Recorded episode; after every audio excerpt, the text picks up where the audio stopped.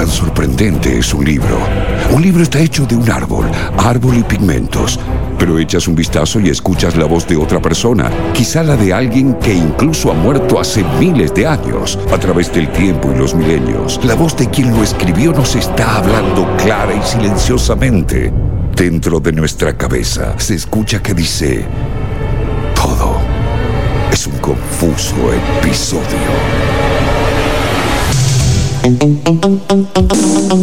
Miércoles de 20 a 22 por ICM La Patriada. ICM La Patriada.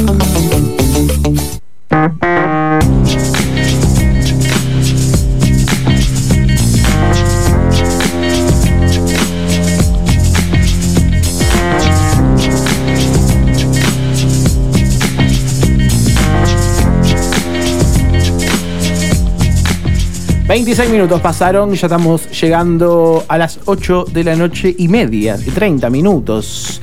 Estamos acá en FM La Patriada y ha llegado el momento. Abrimos el camino a las secciones que hacemos cada uno de nosotros para hablar de música. El señor Luca Pino. Así es, así es. Eh, hoy debuto con una sección. ¡Apa! Mejor dicho, con un spin-off, y eso que el programa no se terminó todavía, ¿no? no, pero ya estás, ya, estás abriendo, estás abriendo tu propio camino. Mi kiosco, me estoy asegurando mi kiosco. Ya eh, a mitad de año nos abandona y se arma su propio programa. En cualquier momento, en cualquier momento. Bueno, igual tiene, este spin-off tiene un nombre tentativo que se llama Les Amigues de Pino. Me gusta. Me encantó. Les Amigues de Pino. Es una suerte de... Un bosque, un bosque de amigos. Hay que decir que laburaste poco, podrías poner, haber tenido una cortina nueva para tu nueva sección. es un detalle que no me he dado cuenta, pero. No, le podemos armar un jingle. bueno, bueno. Les amigas de Pino. Le voy a gestionar con Amiga Música. Bueno, hablando en serio, sí, porque esto es una columna seria. es una suerte de reinterpretación histórica de aquel segmento que tenía Bart en el noticiero de que conducía Lisa. Todo, todo por lo menos nuestra generación recordará ese episodio, ¿no? Yo no fui. Exactamente.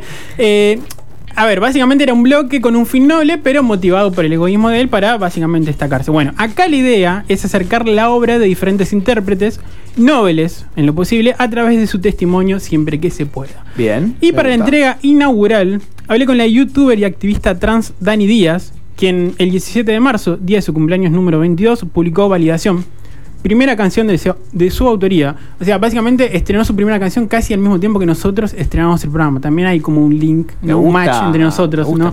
Se está lanzando como nos hemos lanzado. hay un hilo rojo ahí que nos une a todos. A, Dani Díaz. Eh, bueno, Dani nació en Córdoba, vivió hasta hace no mucho en Rosario y se acaba de instalar en Buenos Aires. Es activista trans y youtuber a tiempo completo. De hecho, uno de los últimos videos que publicó, que lo recomiendo, lo van a buscar a su canal, se llama Dani Díaz justamente, relata cómo se dio cuenta de que en realidad era una chica trans no binaria. ¿No? Justamente hoy es el Día Internacional de la Visibilidad Trans. sin saber hizo un Homero, ¿no? Siguiendo con la, lógica de los Simpsons. Sí. Diría, diría, que dejemos ir las referencias de los Simpsons porque metimos cuatro en media hora. Sí, sí, ¿Tenés más en tu columna? Eh, creo que no. Bien, creo que no, creo que no, creo que no. porque me van a rajar, me van a rajar la radio. Metimos cuatro referencias de los Simpsons en media hora. Ahí lo tenía que traer, me parece. Esto no están siendo muy nombradas. Bueno, básicamente, en ese último video ella se da cuenta cómo se dio cuenta justamente de que era una chica trans no binaria. Antes se reconocía como un chico gay ¿no? Eh, si bien aclara que siempre sintió inconformidad con respecto al género que se le había asignado al nacer, se podría decir que eh, la ficha le cayó alrededor de los 18, cuando comenzó a cursar la carrera de letras. Y en una clase de antropología le pidieron que escribiera una carta de presentación y en la cual describiera su sexo, sin ningún tipo de opción para que elija. O sea, ella podía poner lo que quisiera. ¿no? Y ella se encontró con que era la primera vez en la cual podía cuestionar su sexo. Y ahí puso, eh, ella era un masculino neutro. Eh, ese fue el momento en el cual le cayó la ficha. Claro, ahí se reconoce, como vos decías, se reconocía como hombres eh, cis, pero gay. Gay, claro, exactamente. Y esa vez era la primera vez en la cual, más allá de que había tenido como alertas, como diferentes tipos de situaciones en la vida, a los 18 en ese momento se dio cuenta que podía cuestionar su sexo. De hecho, validación, la, canción que estrenó hace poquito, le escribió o empezó a tomar forma cuando apenas tenía 17 años, es decir, casi en paralelo a su cuestionamiento de género. Desde entonces, y esto me volvió loco, la canción, junto a otros textos, se estuvo macerando en un blog de WordPress de poesía que ella te mantenía privado y que utilizaba como diario personal y online, además. O sea, básicamente volcaba lo que le pasaba en modo de poesía en un blog que era solo para ella. Claro. Además de que estaba colgado en internet, solo era para ella porque no se podía enterar de otra manera igual. Con lo cual, Qué le- confianza en la internet igual, ¿eh? bastante. Qué confianza Y además de que web, haya amiga. perdurado sobre todo, ¿no? Sí. Porque mirá, mirá Fotolog, por ejemplo. No, Sí. aparte es muy loco que ella elija de esa manera, de esa forma y que después se lance también y sea una youtuber realmente muy seguida, digo. Es como un- una cosa de.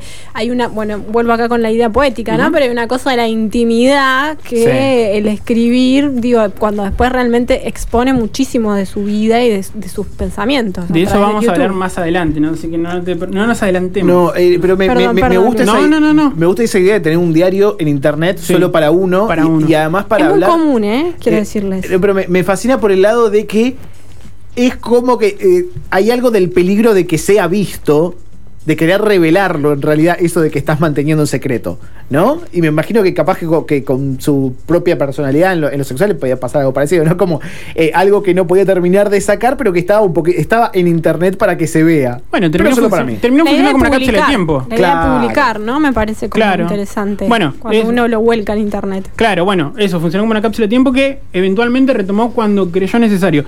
Sobre la, injerencia que tuvo ¿no? el ejercicio este de los versos en el disco que es próximo a sacar, que es inminente la salida de ese disco, eh, le hice una pregunta, o le, pregunté en cuestión y me respondió esto. Durante el proceso hice muchas veces el chiste, este disco podría ser un poemario, porque mm, sí, es básicamente una, una colección de historias que quería contar y decidí hacer las canciones porque me pintó probar hacer algo nuevo, algo diferente. Aún sabiendo que yo nunca había hecho música, eh, dije, bueno, voy a probar. Con probar no pierdo nada. Como que en un momento yo, a ver, tengo el hábito de escribir poesía eh, cada tanto, cuando me nace, cuando hay algo muy fuerte que siento, eh, lo que me nace es escribirlo. Es casi una práctica que aprendí en terapia, básicamente. En algún momento del proceso yo ya estaba escribiendo o componiendo o pensando un disco y algunas de esas de las canciones fueron pensadas como canción primero y no como poema primero. Pero el proceso es el mismo porque yo me concentré en, bueno, tengo que escribir algo lo escribí a modo de poema y sabiendo que, iba a terminar siendo canción, pero a modo de poema. Entonces creo que me, me sale más naturalmente escribir que componer y que cualquier otra parte del proceso de hacer un disco, la verdad. Ahí pasaba la, esta primera intervención de Dani Díaz, ¿no? de la persona que estamos hablando, youtuber, activista trans, que acaba de debutar como cantante, o como intérprete, o como música, como, llamémoslo como quiera. Como, tiene, incre- ella me dijo cuando se presentó ¿no? que sumó una nueva faceta. Me parece que eso es lo más acertado, ¿no? una nueva faceta. Si ven, hay como una diferenciación en cuanto al artístico, ¿no? Como que esto sí lo ve como más artístico, por más que lo de YouTube tenga. Y Yo Sí. se, lo, se lo pregunté, ¿no? Digo, pero lo tuyo también es eh, un- una Una cuestión artística. claro. Sí, pero quizás hay algo más relacionado a la Hay comunicación. una compro- un, compro- un compromiso diferente en este caso. Bueno, sin conocerla, eh, una de las devoluciones que le hicieron escuchar eh, validación, este tema en cuestión, le, le dijeron que sonaba como si lo hubiera hecho alguien joven.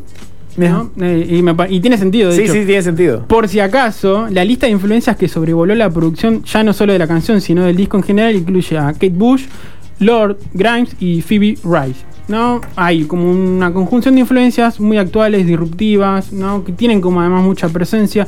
Del disco les pude sacar algunos datos, no mucho, porque no me quiso anticipar demasiado. Pero bueno, es, es inminente la Está salida. muy bien. Es que sale, primero que sale este año, que está en proceso de masterización, que tendrá entre 9 y 10 canciones, que atravesarán diversos momentos. Habrá uno, por ejemplo, más indie rock, otro orquestal, uno inclusive en el que ella medio como que interviene con gritos, por ejemplo, ¿no? como bastante experimental en ese caso. Pero estos tienen en común, según ella, un- que suenan espaciales. Ahí va. Sí, espaciales. Eh, otro base comunicante, obviamente, pasa por las letras, e independientemente de cómo las haya pensado, si, eh, como un poema, como una canción en sí, de acuerdo a la propia Dani, todas hablan más o menos de lo mismo, que es mi viaje a través de un periodo de tiempo con mi salud mental. A, continu- a continuación, si les parece, escuchamos a ella justamente reflexionar acerca del tono íntimo que le imprimió el disco. Partió de, de una vez que intenté suicidarme tomando muchas pastillas y mucho alcohol. Dije, bueno, esto lo voy a transformar en algo lindo porque es algo muy horrible lo que acaba de pasar. Para mí es algo súper, súper, súper, súper personal. No se, o sea, no se me ocurre algo más personal que eso. Haberlo hecho disco y ahora someterlo a crítica positiva y negativa, no importa qué crítica, a la crítica, es un proceso de que, que- que afecta mucho al, al ego y bastante vulnerable, te diría. Entonces, para mí está siendo muy difícil, porque es lo primero que hago de este tipo, Y si bien hago videos de YouTube donde hablo muy tranquilamente de estas cosas, hablar no es lo mismo que cantar. Hay como otra premisa, como que se supone que vos te pusiste en un lugar diferente. Eh, depende de que los demás acepten, validen, validación o no mi faceta artística, si les va a gustar o no. Es bastante complicado, porque está el, el que le, si me importa realmente la opinión, o sea, no es un no me importa en el sentido de, ay, no me importa haters, sino como que obviamente va a haber gente a la que le va a gustar mucho y va a resonar con ellos y hay gente a la que no, y tengo que aceptar eso sabiendo que en ningún momento o sea, deja de validar lo que a mí me pasó y la, la forma que elegí para contarlo.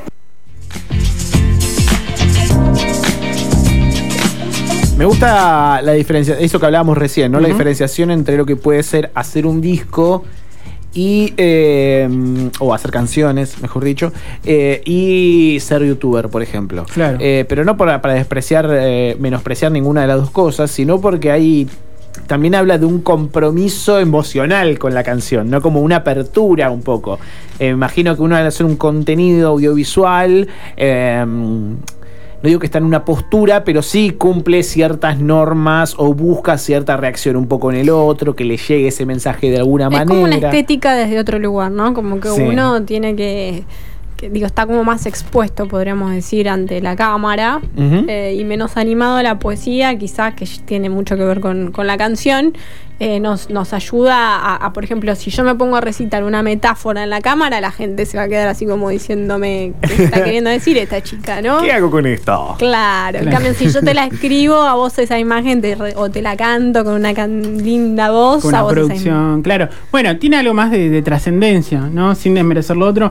Igualmente yo cuando le pregunté por eso, yo, uno más o menos cuando tiene medio aceitado el ejercicio del periodismo, medio como que va por un lado, quiere llevar al, entrevis- al entrevistado, ¿no? Sí. Para que me responda esta otra cosa. Yo pensé que por el nivel de los de la intimidad que manejan los videos de ella, ¿no? Como, como el, el que le recomendé, pero ¿no? trata muchos temas más, pero también muy íntimos. Yo pensé que iba a decir, bueno, la exposición lo siento como similar. Y fue la verdad que todo lo contrario, me dijo todo lo Bueno. contrario justamente, como que no, esto es totalmente diferente.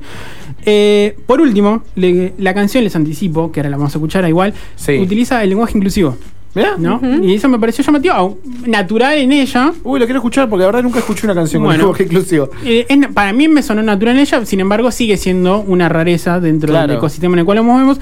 Le pregunté al respecto de ella y ella me comentó que en principio le sale natural, ¿no? cuando habla tal vez no lo, no lo fuerza al hablar, pero en este caso, por ejemplo, cuando era algo más perdurable, volviendo a lo mismo que hablamos de la canción, sí buscaba que sea a propósito, que estuviera ahí para generar ruido y discusión. Ahí va. Eso me da el pie además, a- además, para Además. retomar una discusión que tuvimos al principio, al principio de esta entrega, Sí. no de esta, sino al principio, al principio cuando arrancamos el programa, que primer el tema de programa la- se llama, Pino. creo que era el segundo igual. Ah, bueno. Sobre las representaciones de los colectivos, de las disidencias. Sí, sí, sí, si en se recuerdan, en ese caso lo hablamos con una DJ, eh, Sista B, que era hija de afrodescendientes. Eh, le pregunté, ¿no? Acerca de, bueno, desde su mirada como chica trans no binaria, el tema era, ¿por qué es importante que hubiera alguien haciendo este tipo de historias? Sí. En ese sentido, porque nadie cuenta nuestras historias mejor que nosotros. Yo banco mucho que exista una canción de babasónicos hablando sobre experiencias trans, pero nadie cuenta mejor la experiencia de una piba trans que una piba trans. En ese sentido, creo que es algo que me empujó mucho a seguir haciendo el disco. Cada vez que dudaba, como, che, esto no tiene sentido, la verdad no entiendo por qué me mandé a hacer un disco si no soy música. Eso es algo que me dije muchas veces. Las, las historias que cuento son re importantes y nadie las podría contar mejor que yo. Entonces, es casi, me lo puse casi como, como, como por así decirlo, como una obligación, casi como necesario que esto salga a la luz, porque tampoco hay muchas músicas trans, que hay obviamente, pero tampoco somos muchas, entonces dije, bueno, listo, tiene que suceder, lo voy a hacer por el, por el grupo. Me tomo, me tomo una por el grupo. Me cae muy bien. Súper. Me cae muy bien que escuchar su música. Eh, eh, eso está bueno. Me gusta esto de que eh, dejaste la, la música de ella para el final porque me va dejando la manija. Entonces, Ah. si, si no hubieras hecho bien la columna o si no era interesante el artista, capaz que no, no, no tenía esa sens- sensación. Pero ya van un par de minutos, estás hablando de ella y como digo, uh, lo quiero escuchar. Bueno, eh, lo tomo como, como, ¿no? como una tarea cumplida. La Sí. pueden decir a Dani Díaz con Z. en- Sí. que está en casi todas las redes sociales, así en YouTube, en Instagram, en Twitter. DD. Sí, su- sube videos eh, generalmente bastante. sido Muchos aparece su pareja o otra persona Sí, que sí, recomiendo. sí, a ah, Lichi. sí. A Lichi. eh, lo son una seguir. dupla. Sí, los dos son deconstruidos, militan en el degeneramiento, ambos. Y Acá hacen nos música. preguntan cómo se llama su disco. No, el disco todavía no tiene nombre. Ah. Se llama. La única canción que sacó por ahora Sí. que publicó, pero no es la única que tiene escrita, es Validación, que la vamos a escuchar ahora. Pero el disco todavía se está ahí como Que terminando la de podemos ver en su YouTube. Sobre todo búsquenla en YouTube. Sí, sí, sí. Perdón, perdón, perdón. Uy, uy. Salió medio abuela eso. Bueno. La pueden ver en su YouTube. Perdón. Escribí un Twitter A hace Dani- poco. A Dani la pueden ver en su YouTube. Así por es, favor. a ¿eh? Dani Díaz la puede. 20 minutos faltan para las 9 de la noche. Y... Tráeme la bolsa de agua caliente. Nos vamos escuchando al artista que nos presenta hoy, Luca Pino. Que es Dani Díaz con validación. Todo lo que quiero es validación, aprobación y amor interior. Pero qué difícil es cuando